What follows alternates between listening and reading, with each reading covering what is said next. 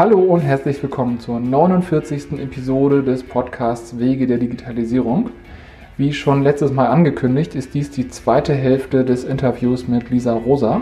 Das Ganze war so spannend, dass es am Ende ein bisschen länger gedauert hat als die halbe Stunde, die wir uns vorgenommen haben anzupeilen.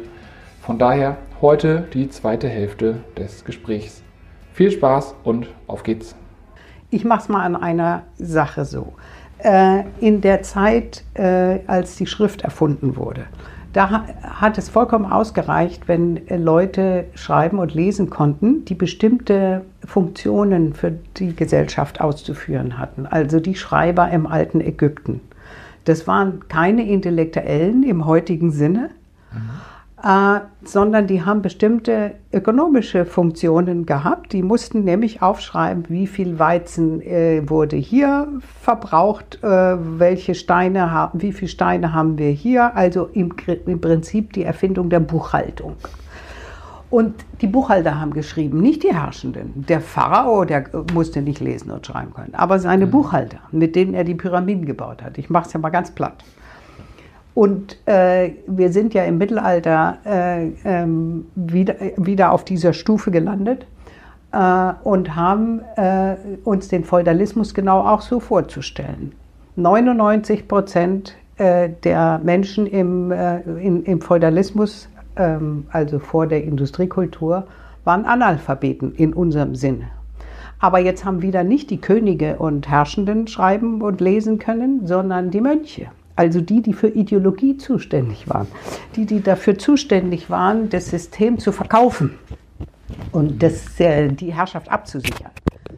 Und äh, für die Industriekultur war jetzt plötzlich nötig, dass alle lesen und schreiben lernen. Inzwischen gab es aber schon den Buchdruck. Also wir sind eigentlich schon eine Stufe weiter, nämlich auf der Ebene des Buchdrucks, des standardisierten Buchdrucks.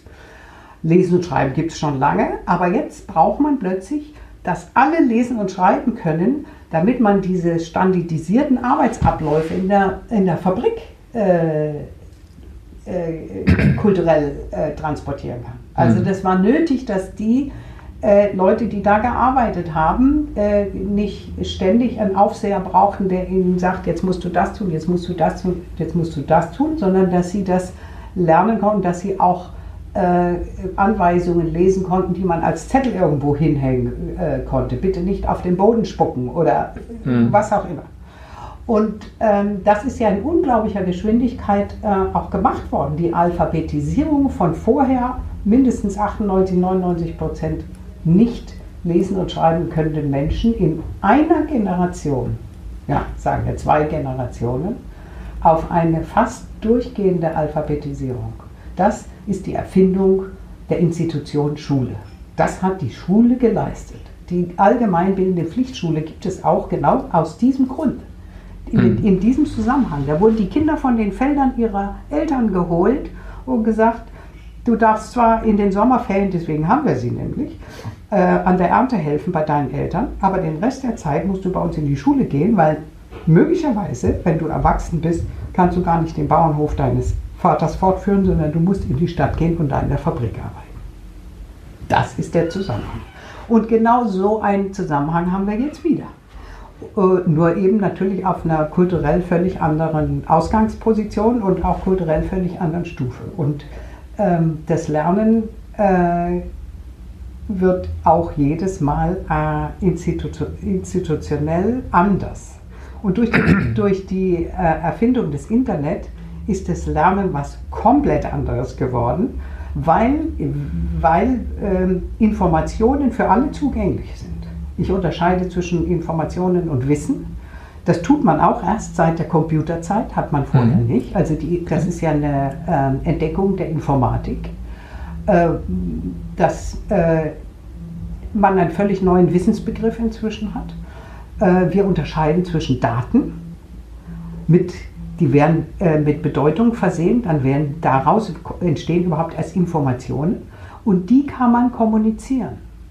Informationen kann man speichern, kann man kommunizieren, das ist das, was wir im Internet finden. Aber Wissen, Wissen ist jetzt wieder was anderes. Wissen ist plötzlich was, wo die ähm, gescheiten Informatiker jedenfalls sagen, das ist das, was der Einzelne das einzelne psychische System, der einzelne Mensch aus den Informationen für sich mit persönlicher Bedeutung herstellt. Das ist die, das ist die Entwicklung des Konstruktivismus. Jeder Mensch bildet sein eigenes Wissen selbst. Natürlich nicht out of the blue, aber mhm. aus den Informationen, die ihm zugespielt werden oder die er als relevante Informationen äh, aus den Umwelten rauspickt. So. Und dazu braucht es, damit er das so kann, wie er das für sich braucht, um sein eigenes System unter den Bedingungen seiner Umwelt zu erhalten, aber auch natürlich, um äh, äh bei den, einen sinnvollen Beitrag äh, zur Erhaltung der Gesellschaft zu leisten, braucht er vollkommen andere Fähigkeiten, als die früher nötig waren. Dann habe ich dazu eine, eine ganz, ganz anschaulich konkrete Frage. Es wird ja an vielen Stellen gesagt, alle Leute müssen heute programmieren lernen. Also, also ist, ist Programmieren dann genauso eine der Grundfertigkeiten, so wie man früher lesen und schreiben lernen musste? Ja, das Oder? halte ich für, für falsch. Und ähm, was wären so das konkrete? Ist auf der, das ist auf der Tool-Ebene und äh, auf der technischen Ebene. Mhm. Ähm, ich ich sage es ganz einfach, kritisch denken. Wenn ich gesagt habe, in, in, zur Ermöglichung der Industriekultur, koevolutionär mit der Entwicklung der Industriekultur war nötig, allen Leuten Lesen und Schreiben beizubringen. Dabei hat es eine Elite gegeben, die gleichzeitig intellektuell war oder sagen wir akademisch oder wie auch immer wir das nennen möchten. Die haben darüber hinaus mehr gekonnt als nur Lesen und Schreiben. Die haben auch das Denken weiterentwickelt, Theorien erfunden, Ideologie gebildet und so. Und die normalen Leute, die lesen und schreiben konnten, die haben das alles nur äh, auf einer ganz niedrigen Stufe natürlich zur Kenntnis genommen, aber haben nicht selber davon was produziert. Mhm. Ähm, wir nennen das kritisches Denken. Also jemand, der wissenschaftlich denkt und arbeitet und äh, produziert, sogar vielleicht publiziert, äh, sagen wir äh, ein Akademiker oder ein Intellektueller dazu, das ist äh, eine Elite gewesen. Und ich behaupte, dass in der Gesellschaft auf, auf dem Weg, zu der wir sind, dass da genau diese Stufe wieder gemacht werden muss, dass aus dem, was die vorige Elite konnte, ein, meine Massenfähigkeit werden muss. Also ganz analog zu dem Prozess, dass aus der Elite, die schreiben konnte, plötzlich ein Massenprozess wurde zur Ermöglichung der Industriegesellschaft, brauchen wir, dass die Massen, ich sag mal, kritisch denken lernen äh, und kritisch denken können im Sinne der Wissenschaftlichkeit des Denkens. Mhm äh, äh, um die nächste Gesellschaft zu ermöglichen. Wie auch immer wir sie nennen werden, wenn sie denn da ist. Wir leben ja in einem Übergang dahin. Da sagt natürlich jeder zu mir, du hast nicht mehr alle Tassen im Schrank, das kann doch nicht jeder Akademiker werden. Das ist nicht geknüpft an Berufe. Egal, ob ich Müllmann bin oder äh, äh Professor oder Geschäftsmann oder was auch immer. Ich muss kritisch denken können, weil ich jetzt alleine mit äh, für meine eigenen Filtersysteme verantwortlich bin. Ich meine, diese Geschichten mit Fake News und dass die Leute alle zur AfD, AfD rennen und dass sie sich alles Mögliche im Netz erzählen lassen, an der Nase rumführen, ob das jetzt Algorithmen für sie tun oder Menschen, ist dabei überhaupt nicht wichtig. Diese Fremdfiltergeschichte, äh, dass mir jemand anders die Sachen, äh, und ich merke es gar nicht. Das ist ja äh, die Situation aus der, äh, aus der Zeit davor. In, mhm. Erst haben, hat die Kirche uns gesagt, was wir denken sollen. Das war unsere Autorität und unser Filter. Das haben wir in der Moderne abgeschafft. Also es gibt ja immer dann immer weniger Leute, die diesen, diese alten Autoritäten äh, überhaupt noch äh, akzeptieren. Dann waren es die Experten, also in der, in der Industriekultur sind es die ähm, äh, Experten, äh, am Ende jedenfalls in unserer Phase, äh, natürlich auch diejenigen, die die Herrschaft über die Medien haben, also über die Massenmedien. Äh, wer in der ARD äh, oder im ZDF das äh, Pro Programm sagen hat, ne? Programmdirektor ist, der wählt aus, was da als Nachrichten, was eine Nachricht ist und was nicht. Ähm, diese Filtersysteme funktionieren ja alle nicht mehr, weil mhm. jeder eben über die äh, neuen Massenmedien, nämlich das Internet, sich selber in, aussuchen kann, ungefiltert. Beziehungsweise jetzt treten plötzlich neue Filter auf, die man äh, nicht durchschauen kann, die man auch nicht persönlich zuordnen kann, weil es ist nicht Herr Zuckerberg, der mir meine äh, Nachrichten auswählt, sondern es ist der Algorithmus, mit dem das arbeitet und äh, den ich selbst befüttere mit meinen Verhaltensweisen und so. Es wird also mhm. immer komplexer.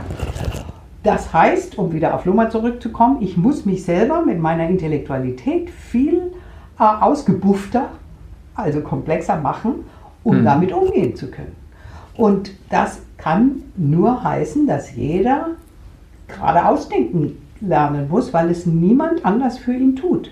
Wenn ich nicht selber gerade ausdenken kann, also ich sage mal zu kritischem Denken gerade ausdenken, äh, sage ich nochmal gleich was zu, äh, wenn ich es nicht selber für mich tue, dann tut es jemand anders für mich und möglicherweise mit negativen Folgen für mich, weil äh, der verfolgt damit seine eigene Agenda und äh, mhm. tut es nicht im, äh, äh, im positiven Sinne für mich.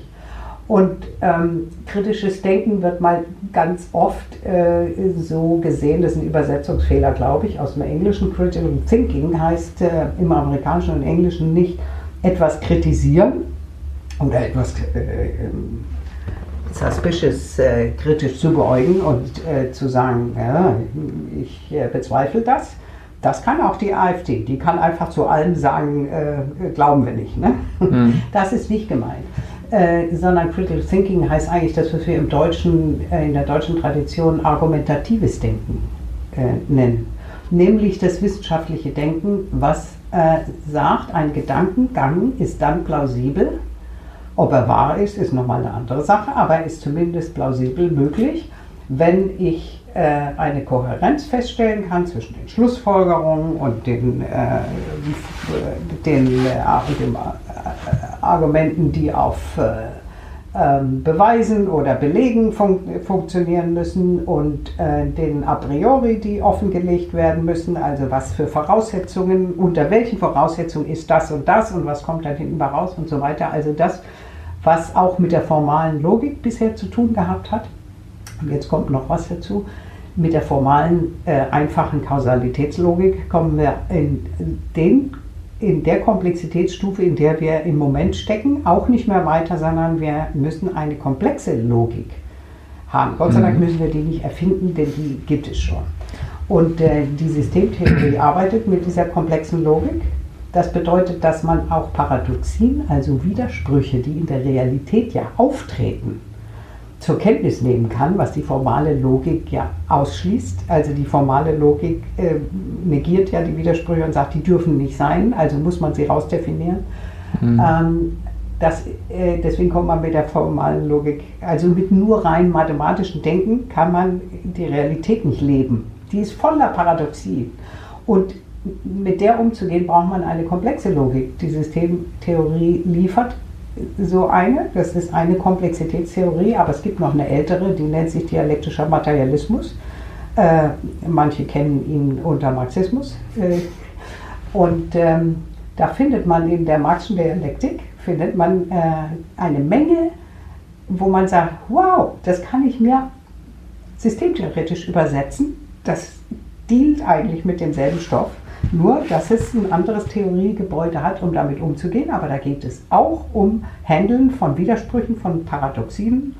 Und äh, ich glaube schon, dass man ein Stück weit äh, das äh, als ähm, neue Denkstufe auch in die Masse, in der Masse haben muss. Das heißt, dass das äh, Komplexität Komplexitätsdenken als höhere Form der Logik, als komplexe Logik, die ist ja die alte äh, ähm, formale Logik nicht aus den Angeln hebt, sondern wie äh, der Einstein den Newton aufhebt. Äh, unter mhm. bestimmten Bedingungen gelten halt die Fallengesetze, nämlich äh, auf der Erde, ähm, äh, aber im Weltraum nicht. Äh, so ist das eine komplexere Stufe, eine höhere, die die alten Stufen natürlich alle in sich aufhebt. Also äh, mhm. ich habe jetzt schon wieder so kompliziert ge gesprochen, dass ich weiß, dass normalerweise meine Kollegen mich auch gar nicht verstehen.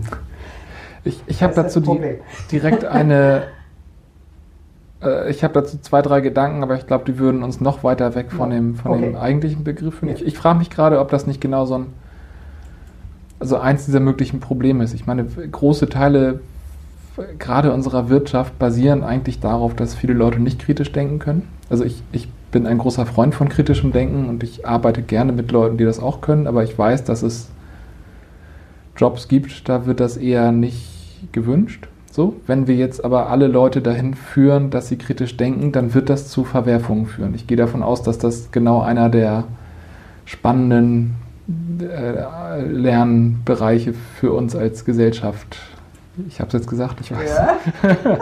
sein wird. Ich also, Sie nie wieder sagen, ohne es gleichzeitig zu hinterfragen ja. und zu stutzen. Was ja. habe ich da gesagt? Aber ich, ich denke, ja. die, die spannende Frage ist ja, also Sie haben äh, eben gesagt, wir haben innerhalb von ein bis zwei Generationen 99 Prozent der Menschen alphabetisiert. Jetzt ist ja die Schule als Institution, wie sie ist, die wurde damals ja quasi in dieser Skalierung erstmal geschaffen.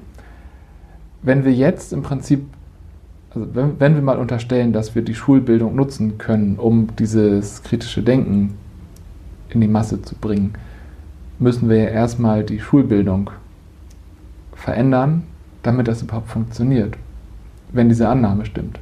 Oder brauchen wir, kann das überhaupt funktionieren mit der Schule, wie sie heute ist? Also die Vorstellung, dass man erst das macht und dann passiert das und das, ist ja genau diese alte Denke.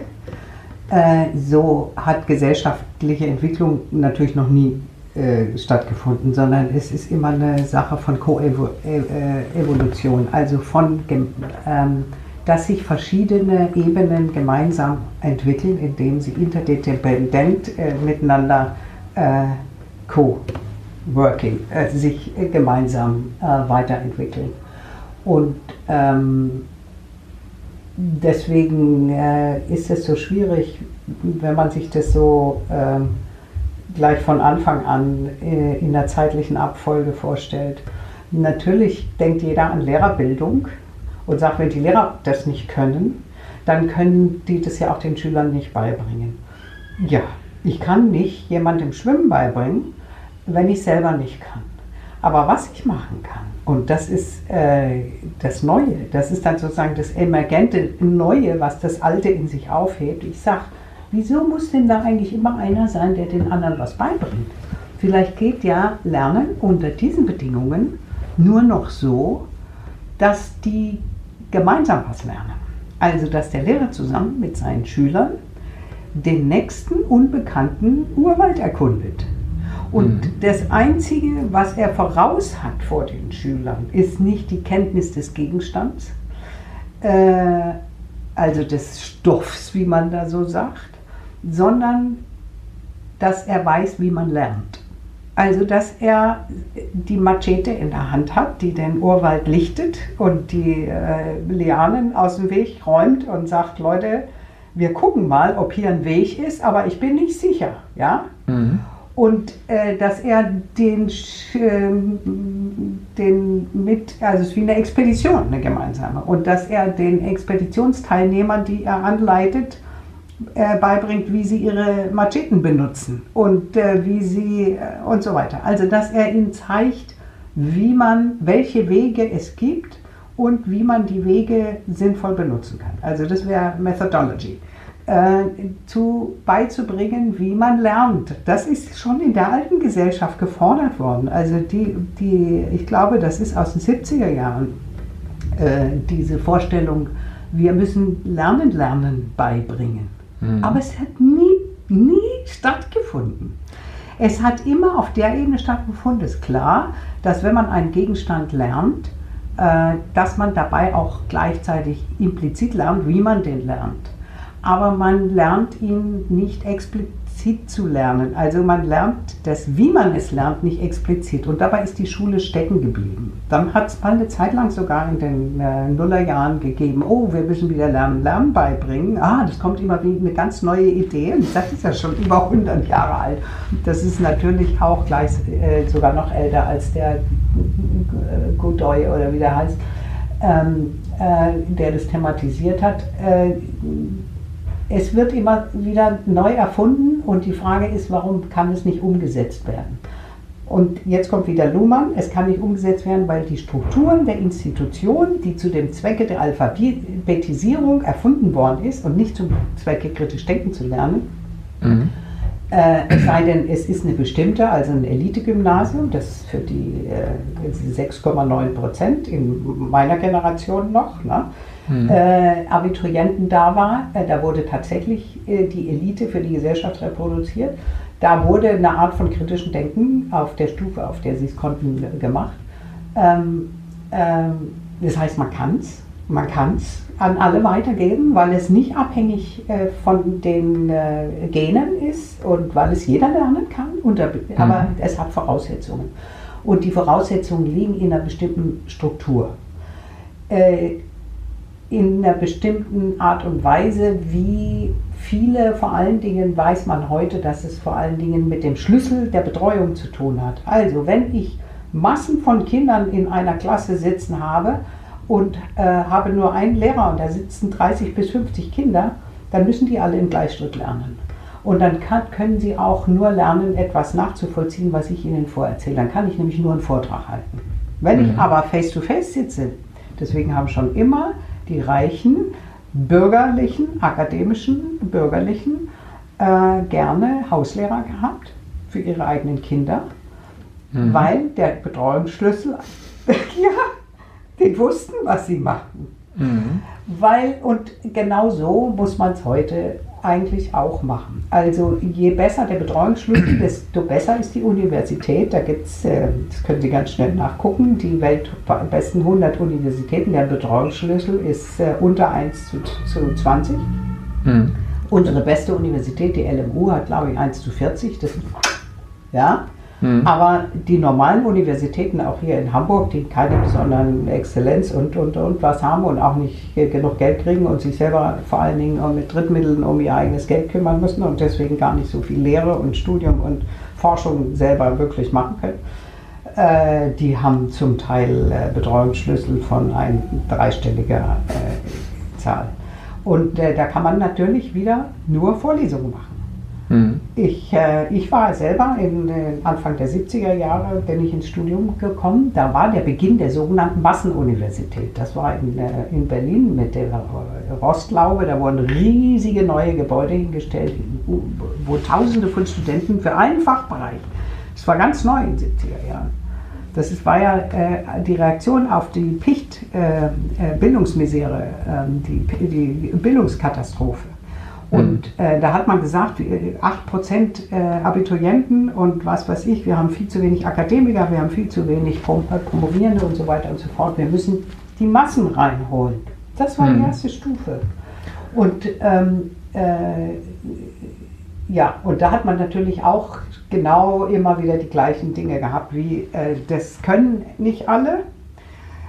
Das Niveau sinkt, ja, jetzt haben wir in Hamburg 50 Prozent Abiturienten, da kommen die, die Hälfte der Studenten sind unbrauchbar, weil sie es nicht können, laber, laber, laber, dass die Professoren eigentlich dafür verantwortlich sind, dass sie es beim Lernen lernen. Ne? Mhm. Davon spricht keiner. Äh, das hat man immer wieder. Und äh, die Vorstellung, äh, sie können es nicht können, ist Quatsch, weil das an bestimmte Bedingungen geknüpft ist und an bestimmte Voraussetzungen und die sind teuer. Und es ist tatsächlich meiner, also meiner Meinung nach das Entscheidende, wie viel Geld in die Personalien, in die, in die, Personal, in, den, in die Verbesserung des Personalschlüssels, des Betreuungsschlüssels investiert wird, ist äh, meiner Meinung nach der, äh, der, der wirklich entscheidende Aspekt.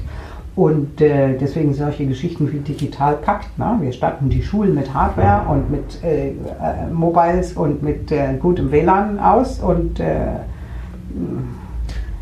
das ist ja. es nicht. Das ist, äh, das ist zwar auch nötig, aber eigentlich brauchen wir vor allen Dingen viel mehr Betreuungspersonal. Aber auch denen müsste man dann ja, wenn ich das jetzt richtig verstanden habe, erstmal beibringen, dass sie das kritische Denken vermitteln sollen und dass das nicht mit Frontalunterricht ja. funktioniert. Also der Vermittlungsbegriff ist einer, den wir auch aus der vorigen Gesellschaft haben, äh, der, der sich ja auch vorstellt, ich kann was, und jetzt bringe ich es ihnen bei. Also ich vermittel das ihnen. Mhm. Und äh, von dem ist man im Konstruktivismus ja auch ab. Das heißt, ich vermittel nichts, sondern ich helfe ihnen in der entsprechend von mir gestalteten oder von der Institution gestalteten Lernumgebung äh, äh, helfe ich ihnen, sich zu orientieren und sich das selber beizubringen, sozusagen. Mhm. Also die Autodidaktik, früher hat man das ja so genannt. Wie kommt es, dass es Leute gibt, die brauchen keinen Lehrer, sondern die eignen sich das alles selber an. Die Mhm. brauchen keine Vermittlung. Das gibt es ja. Und das ist eins der Möglichkeiten gewesen für die Arbeiterklasse, an Elitewissen ranzukommen. Und äh, die wenigen, die das hingekriegt haben, also es geht. Mhm. Und jetzt müssen wir viel eher auch auf diese Selbstbildungskräfte zugreifen und äh, vor allen Dingen die äh, fördern und rausfinden, wie man die zum Blühen bringt, um das so zu sagen. Und eben nicht, um den Lehrermangel auszugleichen, also die Vorstellung, die bringen sich selber bei, also kann man sie alleine lassen, das ist ganz falsch, sondern der Lehrer hat einfach eine andere Funktion. Das heißt, er transportiert nicht Wissen von seinem Kopf in den Kopf der Schüler, Mhm. das war ja die Fu- Trichterfunk. äh, Im Grunde genommen ist die äh, Vermittlungsvorstellung nur eine bessere Trichtervorstellung, sondern ein Lehrer, der weiß, äh, vor allen Dingen ist er ein ausgebuchter Lernprozesskenner. Was kann in Lernprozessen schiefgehen? Das sind doch hochkomplizierte Prozesse, solche Lernprozesse. Die Vorstellungen, die man hier in der Didaktik hat, die sind sowas von hölzern und altmodisch und äh, mittelalterlich, gemessen an dem, wie komplex und, und äh, einzigartig zum Teil auch Lernprozesse verlaufen, wie in, hochindividuell die laufen und gleichzeitig muss man wissen, was muss aber allgemein an Bedingungen der Möglichkeit da sein, damit sie überhaupt laufen können. Das ist eine Wissenschaft. Und diese Wissenschaft ist nicht die Didaktik. Denn die Didaktik ist eine Wissenschaft der Vermittlung. Das ist die Wi- Wissenschaft, die äh, sagt, wie mache ich Unterricht? Wie bringe ich von meinem Kopf in den anderen? Das ist eigentlich äh, eine inzwischen, ich sag mal, ganz unverschämt überflüssig gewordene Wissenschaft. Und stattdessen bräuchte man die Wissenschaft von wie geht Lernen, von Lernprozessen, also der Switch auf die andere Seite dieses Mhm. Prozesses. Ne? Ich muss ja gestehen, ich habe es auch erst im Studium gelernt. Also ich bin irgendwie ohne viel Arbeit durchs Abi gekommen und habe dann an der FH gelernt, irgendwie funktioniert das ohne Arbeit nicht. Und dann habe ich mir selbst beigebracht, wie man lernt. Aber anders. Und, und, und so ging es mir auch und viele erzählen das. Also die Schule hat nicht aufs Studium vorbereitet. Die Schule hat gar nicht, hat noch nie äh, wirklich die Voraussetzungen äh, geschaffen. Und da war, Mhm. immer eine, da war immer eine Lehrstelle, die jeder, der ein guter Student und ein guter Intellektueller geworden ist und äh, die, diese gnostischen Lernmotive, wie man sagt, ah, ich will das erkennen, ich will es rauskriegen. Ne? Mhm. Also der Switch vom Büffeln zum Ich will was rauskriegen, der Ja. ist elementar und der ist gleichzeitig äh, äh, ein Weltbild umwerfende Veränderung. Mhm. Ja, das kann man so sagen. Ähm, ich, ich würde jetzt mal zu den drei Abschlussfragen kommen, weil ich glaube, dass die Ja. erste, die da ja immer heißt, was ist denn Ihr, Ihr größter nächster Schritt in Richtung Digitalisierung? Jetzt sitzen wir ja im Landesinstitut für Lehrerbildung und Schulentwicklung. Geht, geht all das, worüber wir in der letzten halben, dreiviertel Stunde geredet haben, genau dahin? Also ist, ist das gerade Ihre Mission, dass Sie das, das System in die Richtung versuchen zu, zu schubsen? Also das Problem ist, dass ich, äh, das können Sie sich ja vorstellen, nicht fürs Institut sprechen kann und Mhm. auch nicht darf. Und das, was ich spreche, kann ich nur als meine persönliche Meinung sprechen. Das heißt, ich habe hier auch null Impact. Äh, ich kann überhaupt nichts an dem, an dem System hier ändern und an den, äh, ähm, ich kann einwirken auf die Personen, mit denen ich in Kontakt komme. Ähm, irgendwas bleibt hängen und äh, meine Lehrerbildung, die ich mache, läuft auch ganz viel über Twitter. Mhm. Da gibt es auch, glaube ich, doch äh, einige, die mir zuhören und die das ernst nehmen, was ich sage und die das als interessante Anregung nehmen. Oder auch bei Vorträgen, die ich halte, immer außerhalb Hamburgs, aber manchmal habe ich auch in Hamburg äh, eine Einladung und einen Job an der Schule. Ähm, ich kann äh, die Digitalisierung ähm, auf viel neue Art und Weise auch thematisieren und tue das genau auch in meiner Form immer im Zusammenhang mit Projektlernen.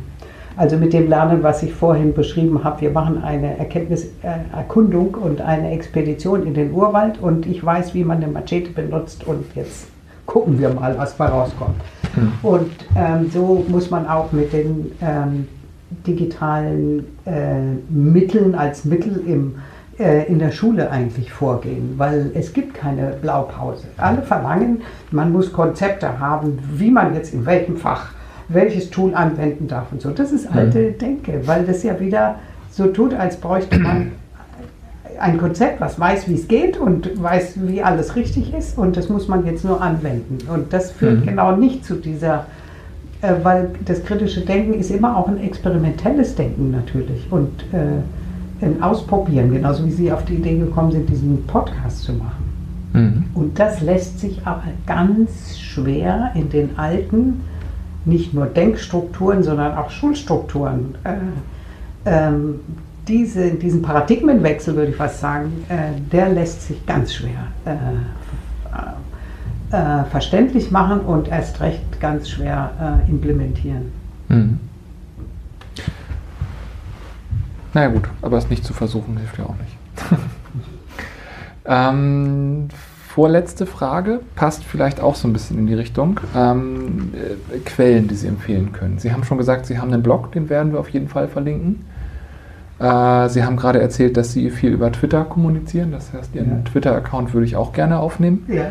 Ähm, angenommen, dass sich jetzt jemand intrinsisch motiviert in die Richtung weiterentwickeln will, was würden Sie noch so empfehlen? Also das hängt immer davon ab, was man eigentlich genau wissen will. Wenn man über die Gesellschaft was wissen will, empfehle ich Systemtheorie, aber nicht äh, Lummern lesen, dann äh, kommt man enttäuscht, wendet man sich ab, weil man am Anfang gar nichts versteht, sondern vernünftige Einführungen in diese äh, Literatur. Wenn man vom Lernen und von der Geschichte des Lernens, von der Veränderung des Wissensbegriffs und des Lernbegriffs und der Lerngeschichte, was äh, Hören äh, mehr vertieft lernen will, dann empfehle ich immer Bernd Fichtner.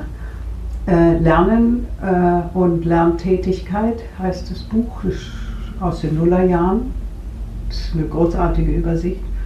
Und ähm, wenn man sich vor allen Dingen für den Impact der Leitmedien, was jetzt wirklich zum, äh, zur Digitalisierung äh, führt, auch, äh, auch mit Spaß informieren will, dann empfehle ich dieses leider inzwischen manchmal vergriffene und deswegen immer nur noch bei Amazon äh, alle paar Wochen wird wieder ein altes Buch reingestellt, was jemand loswerden will. Ähm, äh, für ein paar Euro 50 dann Gebrauch kaufen kann. Das ist Michael Giesecke, äh, Michael Giesecke mit seinem Buch von 2002 von den Mythen der Buchkultur zu den Visionen der Informationsgesellschaft. Das war der Begriff damals, vor, der Wissen, vor dem Begriff der Wissensgesellschaft. Für die nächste Gesellschaft gibt es interessanterweise ganz viele Begriffe. Und der offenste ist der von Dirk Becker, der sagt einfach nur nächste Gesellschaft hat gar keinen Namen, ganz offen. Ne? Mhm. Äh, und also das ist auch eine interessante Untersuchung. Äh, ist auf jeden Fall immer bezogen auf die Gesellschaft unter den Bedingungen der Digitalität oder nach der abgeschlossenen Digitalisierung, weil irgendwann ist natürlich die Übergangszeit auch vorbei und mhm. dann haben wir die hoch. Haben wir wieder so eine Stabilisierungsphase, das werden unsere Enkel vielleicht erleben, wenn sie den Klimawandel überleben. Ja. Ach, das wird schon. Das Dann wird schon? letzte, na klar, letzte Frage für heute. Gibt es jemanden, den Sie hier gerne in einem späteren Interview mal von mir interviewt wüssten? Wenn er nicht in Hamburg sein muss? würde ich Ihnen äh, was im Süden, jemanden aus dem Süden ähm, empfehlen. Das ist Axel Krommer, der ist äh, Dozent an der Universität Erlangen-Nürnberg. Der ist auch Spezialist zur Digitalität oder zur Digitalisierung ähm, in Bezug auf äh, Bildung und Lernen. Der ist gleichzeitig Deutschdidaktiker, aber einer von denen, die nicht nur auf den Deutschunterricht gucken, ne, sondern mhm. auch ein größeres äh, Big Picture hat. Okay, ja, ich bin gespannt. Also es gibt, gibt ja auch digitale Kanäle, über die man so ein Interview führen kann. Ja, sicher. Okay. Ja, dann bedanke ich mich ganz herzlich für das Gespräch. Ich habe ganz viel gelernt. Das war ein, ein Blickwinkel, der noch mal ein Stück weiter war als bisher. Aber also wahnsinnig spannend. Ich bin ein bisschen platt, muss ich sagen. Aber im, im, danke im Ihnen, dass Sie das ausgehalten haben. Und ich danke auf jeden Fall für die Möglichkeit. Ich bin ja eigentlich schon auch so ein bisschen visionarisch. Ich hoffe immer, irgendwas nutzt es doch. Na, mit Sicherheit. Okay. Ja, ganz vielen Dank. Das war das 48. Interview im Podcast Wege der Digitalisierung. Ähm, zu finden, wie immer, alles, was wir besprochen haben, ein Transkript und ähm, alle Quellen, die wir genannt haben, auf wegederdigitalisierung.de. Das 48. Interview. Ich freue mich wie immer über Kommentare, über E-Mails, über Teilen in den sozialen Netzwerken. Vielen Dank und bis zum nächsten Mal.